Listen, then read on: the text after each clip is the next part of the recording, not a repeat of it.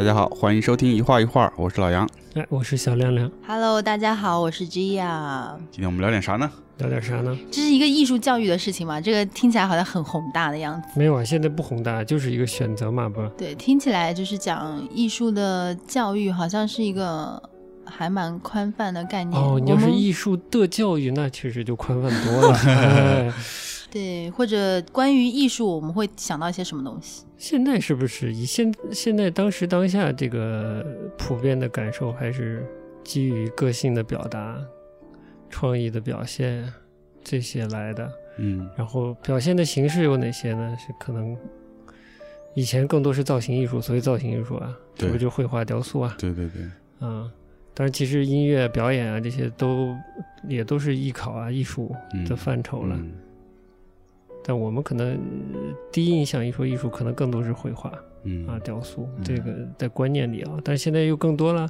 除了以前有呃音乐啊表演啊，现在还有多媒体的艺术啦，嗯呃，跳出呃传统艺术门类的当代艺术，所谓当代艺术就是不不太局限于任何表现形式的，嗯都可以当做所谓的艺术了。我觉得就是刚才小亮亮讲的，这是就其实是比较当下的艺术嘛。在我们那会儿学艺术的时候，其实比较的简单或者是比较窄。当时学艺术基本上就是说学画，或者再宽泛点是说这个画画的能力，美术，学美术美术，嗯其实就是造型艺术嘛，就是绘画、雕塑这一这一些。为什么学？主要还是因为自己觉得，哎，它还是一个在在塑造美的一件事儿、嗯啊。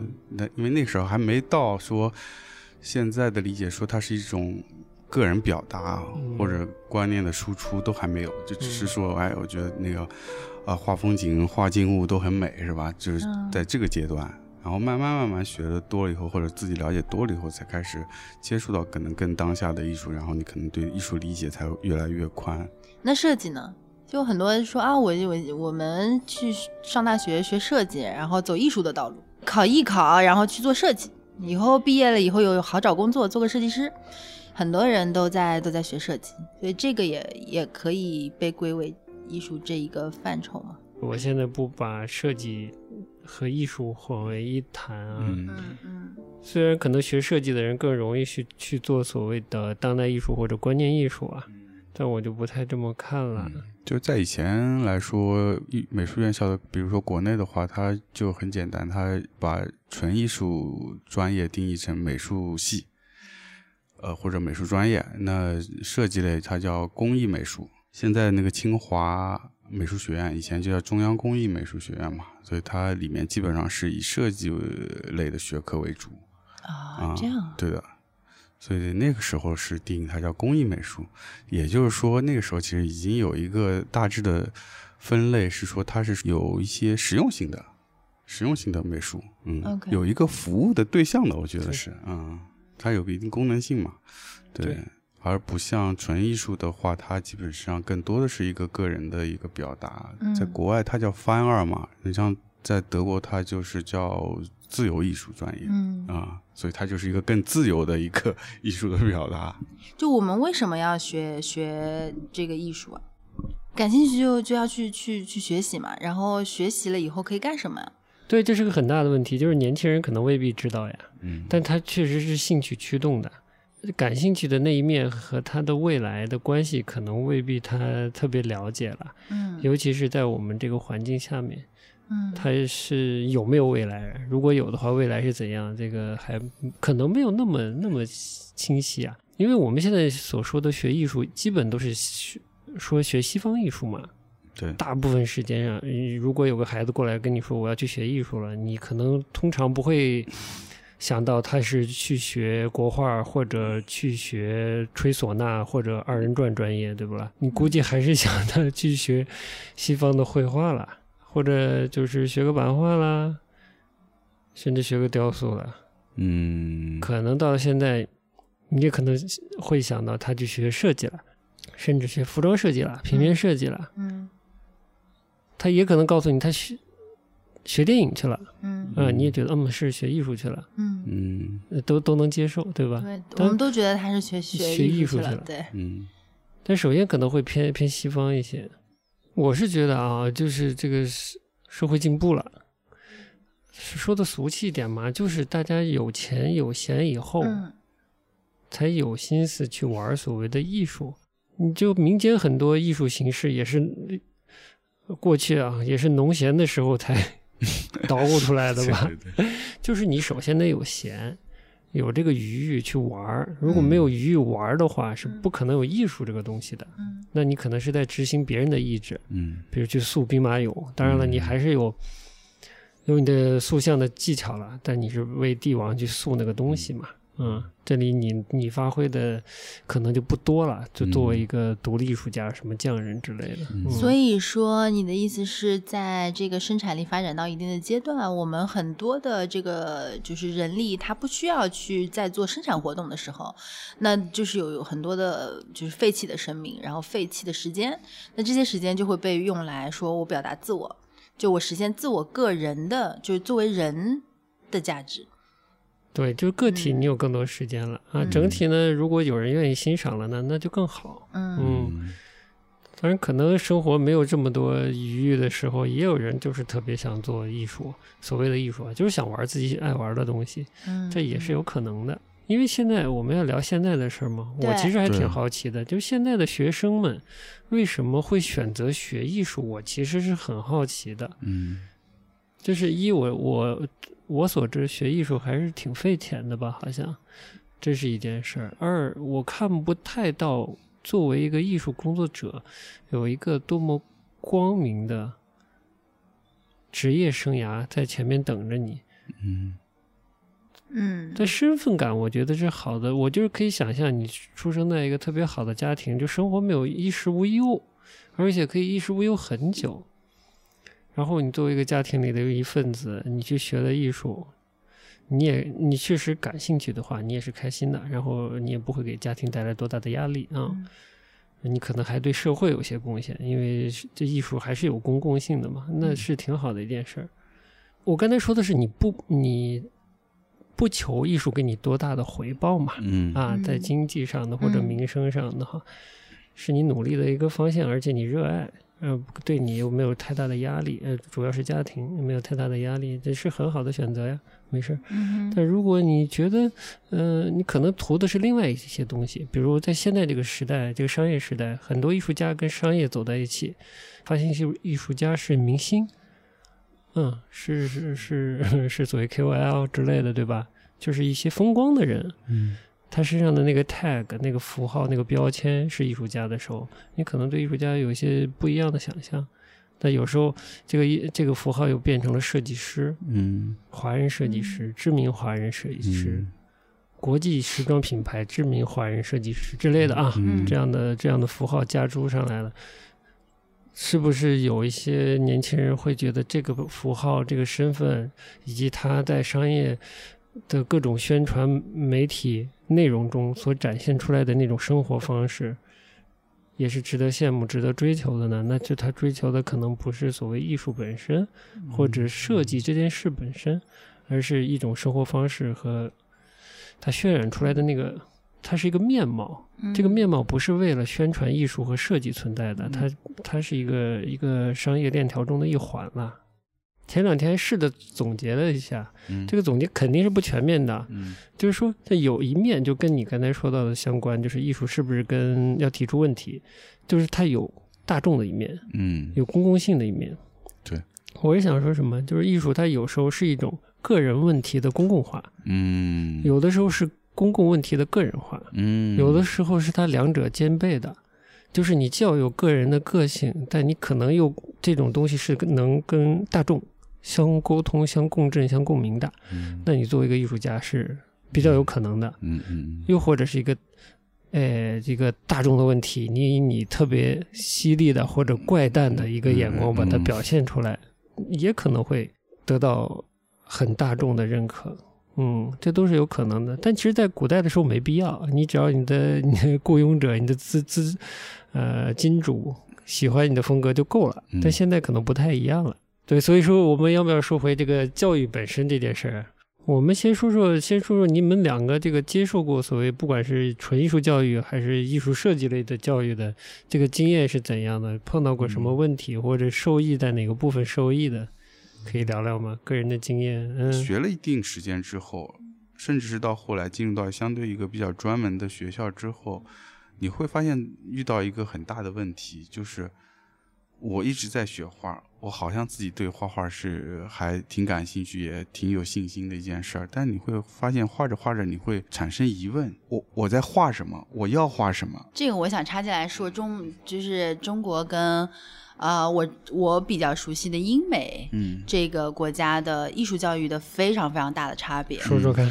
呃，因为我自己是经历过两两个系统的，然后这两个系统是有非常非常大的 conflict，所以当我从一个系统 transfer 到另一个系统的时候，我是被就是血雨腥风的嗯这么打过的。夸张，嗯，对，嗯，在在国内的话，当时有一个艺术的高考，这个艺术高考，当然我我我也没有就是经历非常长的时间，我就是三个月的时间，嗯。当时我体验了一把，嗯。呃，它是需要你有非常强的这个造型能力的。它考的就是这个东西，你的你的速写是不是足够很快速的可以抓住这个这个形，然后你的素描是不是可以很精准的把这个明暗关系都表达很清楚，然后肌肉群体都表现的很立体，很很很就是造型技术很好，然后呃你的色彩。一样的，你无论是画这个，就是它可能色彩的话，比如说你的你的色彩的感受可能会再再加一点，然后还有一些，呃，当然这个素描里面也有，就是一些材料的表现，金属啊、玻璃啊、布啊，反正这种。OK，除了这个以外，其他的他没有他没有告诉你你为什么要这么做。嗯，就是对于我来讲，这个就像学英文一样，就是这些是单词，这些是语法，这些是这些这个呃就是例句，然后你就掌握了英文，你能够说了。但问题是，你是需要这是一个工具，你是需要去使用语言的。你要比如说你出国旅旅游，然后你得说 OK，我现在想要问一个问路这件事儿，我有一个目的。那我就知道说哦，我要去问路，我用英文怎么说？我可以使用我这个工具了。所以，首先你要有一个想要表达的东西，然后你再用这些技术去去填填充它。那技术当然我，我之前也说，比如我小时候可能只知道画画，我后来发现有一些新媒体的一些多媒体的就多材质的这些表达的方式，我会觉得哇，其实我可以用其他的方式来表达它。但画画也是一个很好很好的方式，因为它非常的直接，而且如果你真的能画很好的话，是很容易被其他的人感受到的。但国内不太教，国内不太教。那国内考试的这个就是录取的标准，其实你就能反映出他觉得这个东西重要，他觉得这个东西重要，所以他觉得这个是我录取的标准。然后我在大学的时候，那我就需要去让你在我觉得重要的东西上飞黄腾达。所以你可能会接触到油画这种更高级一点的媒介，因为油画可能比较贵啊，就是高级说的也不是很好。呃，或者是你的就是造型的能力从一开始变得更更更 premium，就是更进阶，一步一步的。那这是他们觉得有用的东西。当然，这是有一些历史的，因为我本身。美术教育在这个新中国成立以后，它其实也没有太长的一个历史，所以他们可能我们国内的这个整个一个系统的话，大概的是从苏联引过来的列兵美院的那些，就是他非常注重造型艺术的这个，就是你的技能技术的这个实夯实的这个基础啊。不然你怎么画工人阶级呢？对，这就怎么说表现工人阶级的美呢？有道理，好了，不打岔，你接着说吧。就是英国和美国还是有一些差距，但是整体来讲，跟中国的系统是完全的非常不一样的两两套系统。如果你是一个，无论你是一个设计系的学生，还是一个纯艺术类的学生，就是我们都是在说视觉类的啊，你要有的这个能力，其实你非常容易从他的这个录取条件里面看得出来。他说：“OK，你你比如说你，我们是外国人嘛，我们得有一个英语考试，对吧？嗯你不能说我过去啥生活不便，听不懂，这个不行。嗯那基础的语言，然后其他的就是你的作品集。作品集是什么？作品集是说，OK，我要认识你，你现在到什么程度？你是个谁？你是怎么样的一个人？你为什么来我们学校学这个专业，对吧？那作品集里说什么东西呢？我们放我们国内考第一名的。水粉、色彩、素描什么这些进去，你肯定是录取不了的。嗯，因为他没有看到你是谁，他没有看到你整个思考的过程。我说我想要画一个老太太，OK，我是用素描的形式画可以，但这只是最后那一张，最后那一张是我的我的成果，就我这一个项目的成果是最后一页，但这一这一本一个项目可能有五十页，也就是它占了这最后最后一张画特别好的画，占了五十分之一的比重。嗯剩下来的四十九页，你都要阐述说我为什么要去画这句话，为什么我要这样来表现这样一个人？我可能有一个想法，说就像刚刚老杨说的啊，我觉得这个年迈以后的这个肢体本身它是美的，这是我想要表达的东西。那我为什么觉得它去它是美的？就首先它有个 idea，对吧？他想表达的东西，然后我从不同的。侧面去做 research，比如说颜色怎么样的，形态是怎么样的，然后这个这个它的这个姿势是怎么样的，然后各种艺术家表达同样的这种感受的时候，他们是怎么表达的等等，这些都是 research。现在这个西方的院校，这个对 portfolio 的要求是这样的吗？是你当时升学校的时候是怎样？我升学的时候我啥也不知道，嗯但是 luckily 我在我乱七八糟的这个就是作品的合集里面，可能体现了一些我的想法，以至于让他们看到了。但我当时并没有非常非常清晰的认识。嗯嗯啊、a n y w a y 我刚刚没有讲完。首先，你要有一个概念，你想表达的东西；第二，你要做一些调研，你有学习能力，你要去知道世界上发生什么。你以为你自己在做一个就是就非常厉害的一个什么创造发明，其实可能他早就有了。你要有一定的眼界的，然后你再从你这个不同的这个侧面观察它以后，你去做发展。你说 OK，我想要像这个人一样，或者我想跟这个艺术家不太一样的去表达一个什么东西，然后你就一步步的表达去了，你就一步步的画了，你就一步步的去去做模型了，或者怎么样，最后那一页是你的作品。所以这一这一本东西是阐述我是谁，我为什么要做这件事情，我为做到最后这件事情，我经历了多少的过程，这是一个。我们经常会说啊，申请学校你要作品集，就是你作品的集合，特别容易有这样的误解。不不不，不是你作品的集合，不是你最后的那些最美的、最好的、最细腻的、最精美的作品的集合。它是说你有这么一两个作品，两三个作品，然后这每一个作品你要 explain，你要解释它从哪里来，我做了些什么事情，然后我这样子发展到最后有一个这样，甚至最后你画的不怎么好都没有关系。你前面这个东西如果足够的丰富，我看到你是谁了，我看到你对什么样子的话题、什么样的议题产生了反应，你想表达什么东西，我觉得你值得我来培养，我觉得你值得我花这样子的这个教育资源给到你。那这就是他们，呃我说的是顶级院校啦，就是特别差的院校，他们可能还挺缺生源的。你给钱就来是吧？这不算啊。就如果是有一定的这个要求的学院的话，就欧美。就或者说英美的体系是这样的，欧洲可能跟英国还更像一点，就是像法国呀、意大利啊这些的。美国稍微的靠近中国一些，美国反而更靠近中国一些，是因为它可因为能美国是个没传统的地方。有一点关系，嗯有一点关系但是美国还是非常注重你的脑子里的过程的。那必须。但是它呢，因为有点商业化，就美国其实是相当商业化的，所以当你的这个最后的作品呈现的足够精美的时候，其实它对画工是挺有要求的，因为它直接可以跟消费者很容易的建立起连接，然后转化。消费者其实不一定会有这个耐心或者这个深度，我愿意，对吧？或者我不愿意，对吧？我没有这个这个这个闲心去看你之前的这些最有价值的部分，所以最后那个东西如果足够精美的话，是很容易商业化的。美国就是因为这个，所以它其实还挺注重说，哎，你画工还是得挺好。那英国啊，或者是这个法国这些的学校的话，不怎么在意这些，嗯真的是在意你的你的想法。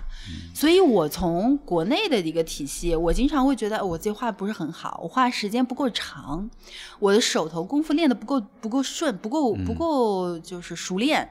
其实这就是一个致命的，就是你没有办法，你就是需要花这么多的时间，然后堆起来你手上的这个熟练的功夫。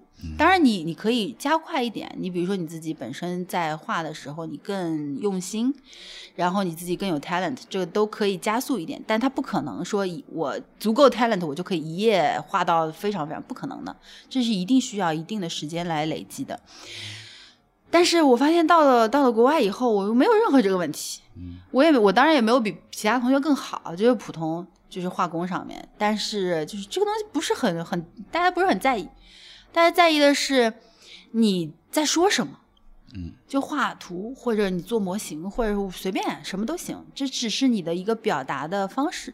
但你在说什么这件事情很重要。我我不管你英语说的口音是不是有有口音，是不是说的有点慢，有点咯顿，但是我知道你想要说厕所在哪里，那我就会给你指。嗯所以厕所在哪里这件事情我能 get，这是最重要的。肢体语言来跟我说，还是英文来跟我说，可能都不是太重要。或者甚至说你都用英文跟我说你的语语言好不好，讲的流不流利，可能也不是很重要。呃，这是非常大的两个系统的一个差别。嗯，我要跟听众介绍一下啊，基亚在国内有一这个设计类的艺术设计类的学习经验，然后在国外也有。国内是在上海一个知名的跟时装相关的学院，嗯国外是在纽约，对不啦？对啊，学的是珠宝设计。对反正这个背景先给大家交代一下啊，然后才能理解你的情绪是哪里来的。好，请接着讲。我我我我其实觉得就是嗯，两两边都有受益的地方，嗯嗯但是真的非常不一样。所以你到底是想要做一个什么样子的人？对于我来讲，如果是更技术层面的事情的话，现在的网络很发达，你学 PS 很容易，你网课上一上，啊讲的还挺好。对呀、Adobe 的认证考一个。对你，你甚至都不需要考。其实，对你考的话，可能找工作也挺方便。就是人家，但其实现在就你可能这个东西真的能做到这样，就都 OK 的。嗯然后美工就就是工匠类的东西啊，对吧？比如说我这个我这个头发，我要怎么抠的更更更，就每一根发丝都抠出来，这事情可能以后就不太需要人来做。但是如果是我有一个想法，我想要表达出来，或者在这个体验过程中，我觉得版画就是这样一件事情。我当时是不是尝试了一下这个小小的尝试一下版画嘛？我觉得特别有意思，因为当然首先它是一个创造的过程，我首先要有一个画面，我想要表达什么东西，我画了一个画，对吧？然后我当时的以为是说我印这个画这个事情是个重复的事情，然后就是他可能我我印五幅，我就是五幅一样的事情，我觉得这个东西还挺无聊，挺没意思。在但是在这个过程中间，我发现了太多的 surprise，比如说我把这个颜料调调太稀了。然后它没有那个肌理了，它全是一坨糊在那边。然后我发现，哇，这道糊着的光好有趣，就它出现了非常多 surprise 的地方。我觉得其实有很多呃相似的经历嘛，比如说吉亚也是在国内学过艺术相关专业，然后在国外也学过的嘛，其实我也是一样嘛。就是这个刚才提到这个所谓的这中西方的这个艺术教育的体系的差异，其实真的蛮大的，我也有挺深刻体会的，因为我当时是也是国内完全不知道的状态下去德国嘛。而且那会儿没有太多像现在的这种，呃，应该说几乎没有这个所谓现在国内这些留学的美术教育机构，完全没有，完全真的没有。完全没有。那时候连中介，就是海海外留学的中介都很少有艺术专业的，做艺术嗯专业的很少，所以那会儿根本不知道，就就就闷着头就出去了，出去了，出去后你投了，开始投学校投简历，你才发现怎么好像跟咱这边完全不一样。他那边说叫作品集嘛，你作品集的理解，你就是一个你的作品的合集，对，那你就只能把自己以前觉得最好的作品放里面就寄过去，就投了几个学校，发现哎怎么都退回来了，就觉得嗯、呃、好像。嗯，这边这个要求好像很特别高，你知道吧？然后就就觉得是嗯，好像不太适合。但是后来是因为中间有一个学校，它是不是让你先寄作品集，它是让你带着作品集先第一次跟你要上专业的导师去面面谈。然后去了那个学校之后，那次我是终于知道，终于知道了他们的呃学，校这么坎坷，真的，太不一样坎坷了对。屁股都挪在外头了才知对。，然后那个老师就是就跟你说，他说你画的呃已经很熟练了，嗯呃，他说他不知道你呃我是想来学什么，嗯他说如果你嗯是想学绘画，他说嗯已你已经不需要再学习了。嗯那我就很明白，他的教育体系跟我们跟我们中国完全不一样，他训练的不是一样的东西。包括后来有一次参加他的一个一个学校的考试，发现周围跟我一起参加考试的学生，他们根本不是在画一个完整的作品，他们就是在画自己的一个想法。那我就更确定了，所以在后来我自哇，这都是你自己对。就是一点点摸索的。对对对，所以嗯就在后来记作品集时候，我就会把以前的所谓的那个所有失败的作品都挑出来了，也不是失败的，就是就是把先把那些呃习作，就是写课堂的习作，比如画人像什么的，逃掉了。全部筛掉。嗯。然后因为我那会儿出去的时候，已经是在国内已经上到大二、大二、大三、大三了吧，嗯。所以我已经过了基础课的时间，其实我已经有一些个人创作的东西，嗯。所以我就把那些个人创作的作品，其实有些我自己觉得还不成熟的东西，但是我觉得可能是这边是老师愿意看到的东西，嗯我就把它放进去了。甚至有一些可能就是一些不完整的、很很嗯。很很很随意的一些小稿，我就把它嗯。放进去了。哎，寄过去了，结果就有一些学校就有嗯。有一些 offer 过来，嗯所以就就真的还挺不一样的。而且我记得在那个我上次也聊过，就记得我那时候上上了进了学校嘛，进了学校那课程也也挺不一样的。就是首先我那个版画专业，版画专业专业就是它首先就是它不是每年都招，也不是每个学校都招，嗯嗯就因为它版画其实是作为说它不太像一个专业了，因为在他们的专业设置其实是跟整个社会发展、跟艺术的发展是相关的。嗯。以前可能跟我们一样，也是版画是一个专门的专业，但它到了当代艺术发展到新这个阶段之后，它变成版画是它的其中的一个工作室，嗯，对，它不能成为独立的专业，但是它可能是一种可以供学生或者创作者去使用的一种媒介，嗯。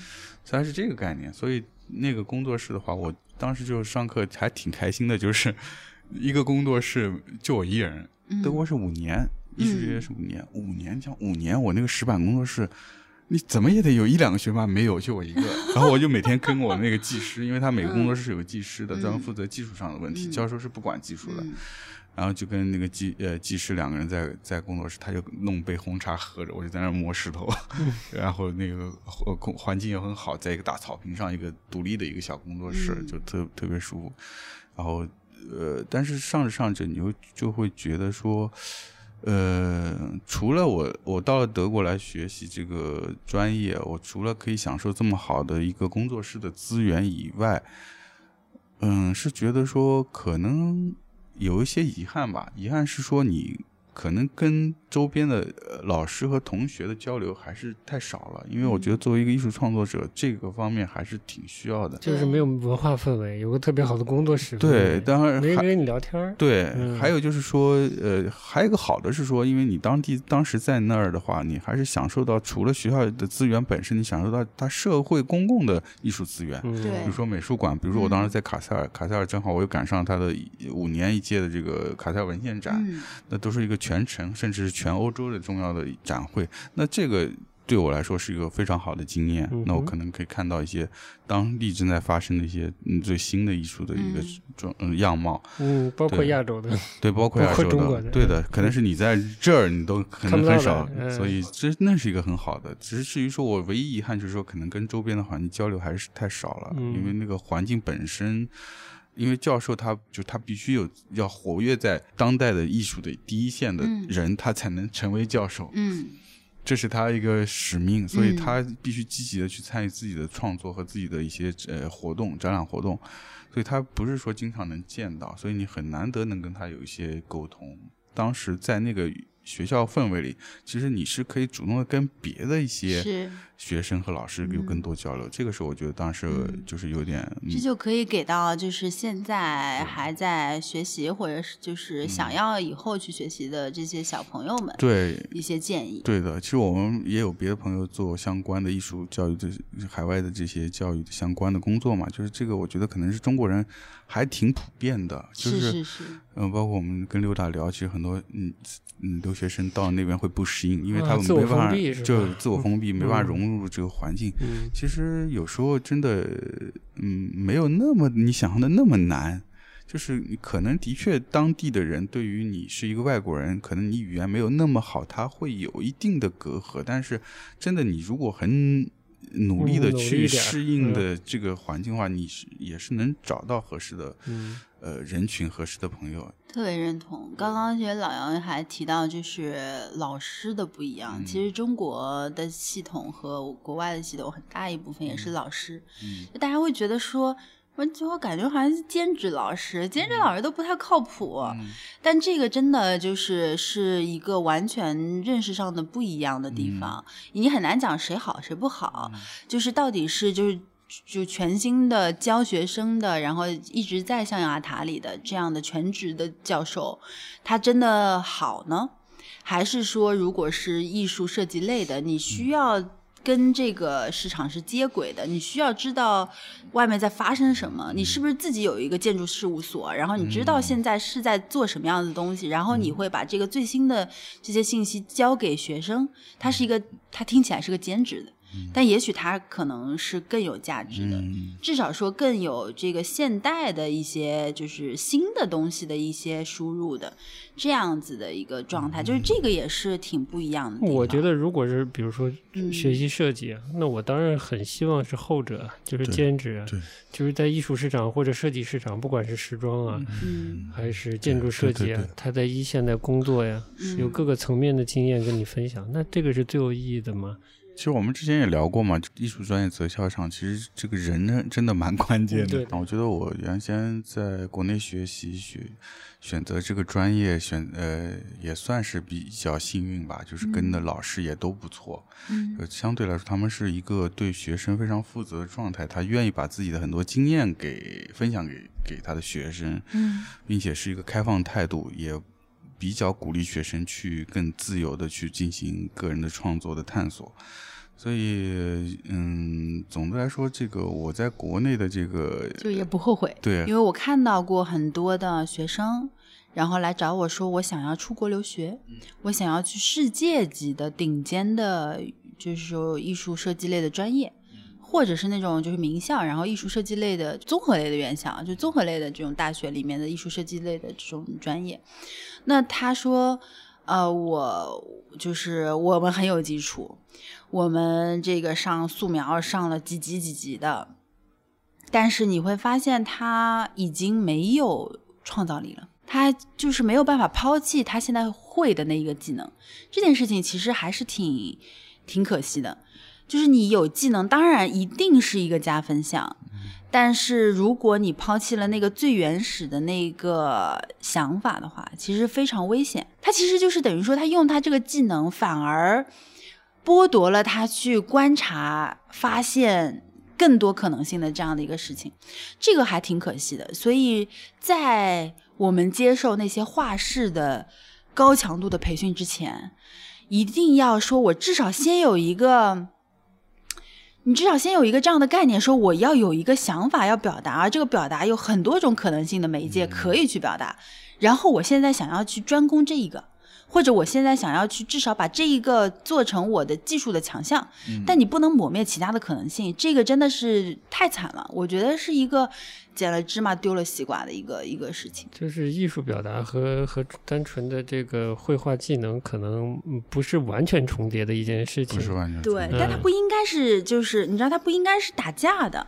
我现在看到真的太多的案例是打架的，以至于我甚至都有一点 traumatized。我甚至都觉得，如果你是从就是国内的各种特别厉害的画室出来的学生，我都害怕，我都不知道我需要花多长时间告诉你，你其实有。更多的可能性，反而一张白纸真的，它有各种各样，他画的东西都很有意思，而不是说像画室，我我我会画面的，我教出来学生这就是肯定会画面。国外的这些学校不愿意看到这样的学生的原因。那我们就说说对。这个，我们想聊聊这学、学艺术是学什么去了呢？嗯学艺术学什么去了呢？就是对于我来讲，其实不管是纯艺术还是设计，它其实都是有逻辑的。比如说风格，那你风格是什么呢？是它用某一种材料还贯穿的，还是说它是一种一直是那种特别清冷感觉、特别的孤寂的感觉，还是还是它特别张狂，或者或特别戏谑？就是它一定有什么东西是是贯穿一致的。那这个东西是是你最后。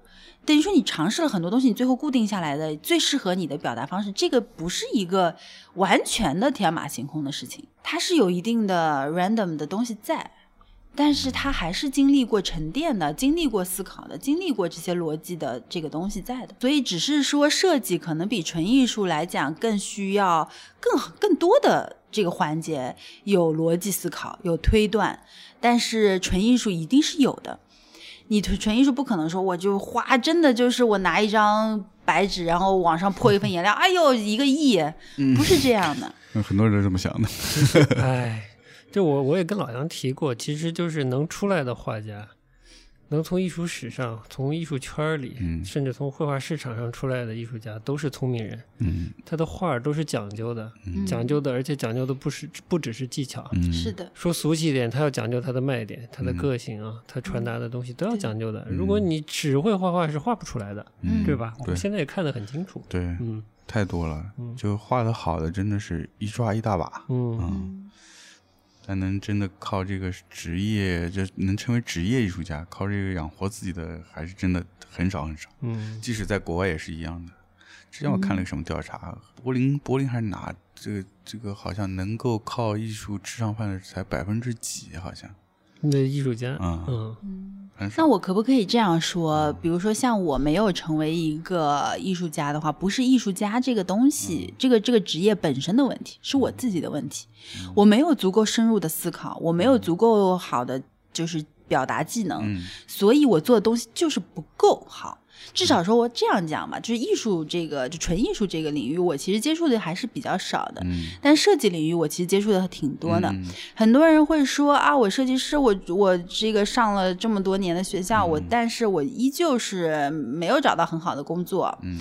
但当你看他的产呃就是作品的时候，你可能会发现说，他没有理解设计是什么，他甚至都没有理解设计是什么。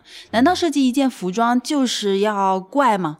就是要夸张，你就叫服装设计师了吗？你在说什么东西吗？你有没有想要真正表达的东西？你有没有对你想表达的东西做过？做过学习，做过探索，你有没有真的一步步的好好的去推导到你现在这样的一个一个呈现的一个效果？或者说你是不是在解决问题？你这个面料是不是又透气又防水？是不是？就是你总得有什么东西是有价值的，而不是说我我就是啊，我就服装设计师，我就是瞎来的，我没有什么想法，没有什么原因，我就是艺术，所以就挂着艺术的名头做着荒唐的事情。那我觉得没有价值，就理所应当没有价值。它既没有人文价值，又没有现实价值，还真的还挺多这样的。我知道的设计师有很多有这样子误区的，但是纯艺术我可能接触的比较少。艺术家也是一样的，嗯，就是艺术跟设计两块艺术是说，嗯，就像你说的，像季亚刚刚说，就是你的呃创造和你的这个技法，它不是说。对立的事儿，它是相辅相成的，你缺一块都不行。当然，这个技术我们可以去再去打磨、打磨。但首先第一点是，我觉得是要保持一个表达欲，嗯，就是你你你想要表达自己，那这个表达欲不是自然而然生成的，它是根据你自己个人的成长、生活的经历积累起来。这个生活经历可能是你自己经历的，但人的时间是有限，你不可能全部自己经历。那别的东西从哪来？就是你别的体验，比如说你跟朋友聊天，或者是你看书，对一系列的，或者你去做各种方面感兴趣的 research，这些资料变成你创作的一个素材，对你才会说，我看什么东西，了知道这些东西，但是我有问号，我才会提出问题啊。是你都不看不想，你哪来问题提呢？你 哪来表达欲呢？对吧？我觉得这是最第一步最关键的，而且是我觉得国内的这个美术教育特别缺乏的。啊，国外就是就是相反，国外比较看重这个，是，但可能技术上就没有那么的关注，对对对。然后设计是也是一样的，设计就是它，就是我们这也还是一样，就是太多的是教你一个模仿一个程序啊，我做这个东西，我要呃我我打开一张图，比如说我点这个键啊，做成什么样是吧？呃，怎么样处理，而不是说我。是，它是就设计，它是有逻辑的。你你为什么要做这样东西？是对吧？那嗯他是为客户服务服务的话，就是客户要求你做这个，那么你要了解客户为什么要做这个，然后嗯客户是什么什么一个样子的品牌，他是嗯做什么的，他客户也是要服务他的受众的呀，嗯对吧？所以你得要考虑他为什么，然后再推导说我要怎么做。那你不去思考，你就光凭自己的想象去做出来的东西，那它它不成立啊。嗯 嗯，也是一样，就是还是要，我觉得这个怎么思考你在做自己做的这件事情是是第一个要去处理的一个问题。嗯嗯，然后才去想我要怎么达到，为了达到这个事情，我需要训练我哪些的技能。嗯我觉得学习艺术啊，就是在国内学习艺术啊，这种跟苏联有关系的，这种学西方艺术或者学中国的国内的艺术，哎，不是中华了，中中华华文明的艺术啊，你学字啊，学画呀、嗯它是跟道德是有关系的，就跟学学一个艺，然后立一个人啊，什么其实还多少有关系的。可能学西方艺术是跟意识形态挂钩更多，跟东学东方艺术是人啊、品德啊，其实跟一个国所谓国学底子啊这些东西挂钩比较深。然后它有行之合一，你知道的是这一套，然后你要写字写成这样，画画画成这样，对不啦？你尊重这个苏联的这个美学体系，你是不是要把工人得画好呀？嗯，对，就就就这一类，这本来是有关系的，嗯就是不是一个单纯的技巧，你要有所谓的品格在背后支撑你，吧对的，？对的，那现在如果你把它矮化成我只要画的像，嗯就是画的好的话，这已经是我觉得是缺了一面儿、嗯，啊就。其意思就是，其实他拿在手里本身是有另外一面的，对他到现在拿来是这个时代变的说法，那面给削弱了。或者说拿来的时候这一面呢，随着时间的嗯变化，呃，社会样貌的变化，这一面是有些需要调整的地方，但还是要确立的。那我不知道啊，就国内的艺术教育有没有这一面？嗯如果没有，那就那就是一个技艺培训嘛，嗯那跟那绝对是缺一门的，我觉得啊。嗯这这这就是说，学艺术是跟人有关系的，跟人看待世界，跟人处理人和人之间的关系，跟人处理嗯历史的关系，这些东西复杂的文化的东西是有关系的。嗯如果都刨掉了，那我就是画一个麦克风，画一个 USB 线，画的特别像，so what 呢？嗯，已经照相术一百年了，好吗？一百多年了，是，我为什么要把它画这么像呢？那就没意义了嘛。那还是一个人的赋予这个视你创造出来的这个造型或者视觉，它的那个个性啊，它表达出来的那些的呃人文的东西啊，嗯好需要人文，反正就是嗯。你要有个性的表达嘛，这不是一个单纯的技巧的问题啊。对的，我觉得是同样的，就像日本很多所谓的匠人或者职人，但是他很多事情玩到最后，他变成所谓的道，嗯茶道、花道，嗯他一样的就是这。个意思。他有，他不仅仅已经超脱了一种技艺，是他在做这个反复制作这个工艺的时候，他其实是在思考的，他在思考我做的东西跟世界什么关系，跟我自己是什么关系，所以他才能成为道。所以他有很多嗯。作品，你拿到它，你真的是觉得它不仅仅是一个工艺品，嗯。因为他你能看到他从这里面，我们讲大点，比如说他对宇宙的 对，我刚想说，有时候可能显得做作了一点，但是这个是要有的，要有的，嗯。对，就像有些那个陶艺家，明确能感受到它是一个跟宇宙相关的话题，而且是真的发自他内心的一个长时间积累的这么一个关注的话题。他已经在这个长期的职业的训练中、技艺的训练中，他悟到了一些东西，形成了自己的风格，那他才能变变成一种嗯有艺术价值的一个作品。是这个意思。所以呢，学艺术学啥？学想法，学所有跟技巧无关的和有关的东西。双方都得学，但是第一步你先得丰富自己吧，嗯。嗯，先先要不断的去，不断的去这个这个湖里去游泳，嗯，回去游呃，这个不大家不知道的梗啊，没关系。嗯，所以再给你个机会，你是愿意学设计还是愿意学艺术呢？留学时候我其实想换专业学艺术管理的，反正是偏史论类的吧，嗯，想补一下知识这一块对对对，我觉得这还是挺重要的。对嗯。你认识你做的这个事儿是有帮助的，当然可能就业上也有一些帮助。对，但是那会儿还没考虑到那么多就业，只是想知道一些想知道更多更多的知识，嗯，如果是我的，我如果有机会的话，我也会选艺术，我不会选设计。你想知道为什么？为什？么？就是以我现在对中国的生存环境嗯，和外国的生存环境的了解，最好不要当乙方。因为甲方对你的这个创作的影响实在是太大了。你要搞清楚，这个设计是服务业嘛，对吧？嗯对，我们最近也在探讨什么某电影节的海报乱七八糟这些事情，美不美这个重要吗？其实不重要，嗯还是你服务的对象是谁，他要干什么，这个比较重要。嗯从现实层面上来讲，如果你是一个成功的艺术家，你一样有很大把的机会做设计嘛。但如果你 想做艺术，就没那么难。大家好好学学啊啊！小亮老师真是厉害。哎呦我操！不不，但不代表做艺术家的路好走，呃这个你要留意。对，对就是在没有那么大压力的情况下，选择艺术何何乐而不为呢？是的，嗯尤其在国内这个环境，做设计太难了。就是做不好的，嗯，你还不如如果你是个有能力、有潜力、有影响力、有营销力的一个好苗子，去学艺术，艺术还是有它的在势能上有一些优势的，嗯嗯，会会影响，因为我们所能看到的，我们目力所及的设计，就在我们的生存环环境里还是不够好，嗯那不够好的来源是因为这个权力关系的来嗯来源，就是这个甲方和乙方的这个关系，甲方的审美和乙方的审美，不代表哪方面更好。有的案子里面可能两方都不好，嗯有的方面可能是一方好，一方没有跟上。嗯呃，但是有决定权的是谁呢？当然是甲方了。对视觉艺术感兴趣的同学，真的可以去追求自己的梦想，去学这个东西。以后你要说就业或者什么的，其实它没有跟其他的行业有什么致致命本质上的区别。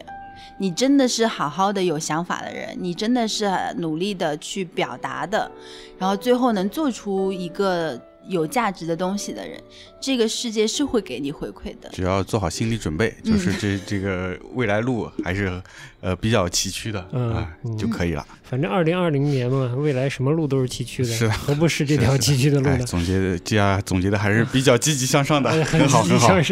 跟我们跟我们以往这个泼冷水的态度不太一样。节目一直泼冷水。好的，也要有一些这个积极向上的态度。对对对嗯对。行，既然是会听我们节目的，估计也是很感兴趣这方面的事情。嗯嗯，好的，那么今天节目就到这儿。就到这儿了。好的，好的，结尾有啥歌吗？没有，今天不是萨蒂 B 吗？B J B G M 一直播的是萨蒂啊。啊，循环萨蒂了。对的啊嗯嗯，这是我们亚老师最喜欢的音乐，是吧？呃对对对最最有共感的音乐，最有嗯共感的。唯一有共感的 唯一音乐有共感的音乐。哎，好的，好的。对法国的作曲家非常好听，我也非常喜欢的一个作曲家，嗯，印象派的啊，嗯，印象派。好像是印象派，嗯不是印象派就是浪漫派吧？好，感谢基亚今天来做客，拜拜，拜拜拜拜。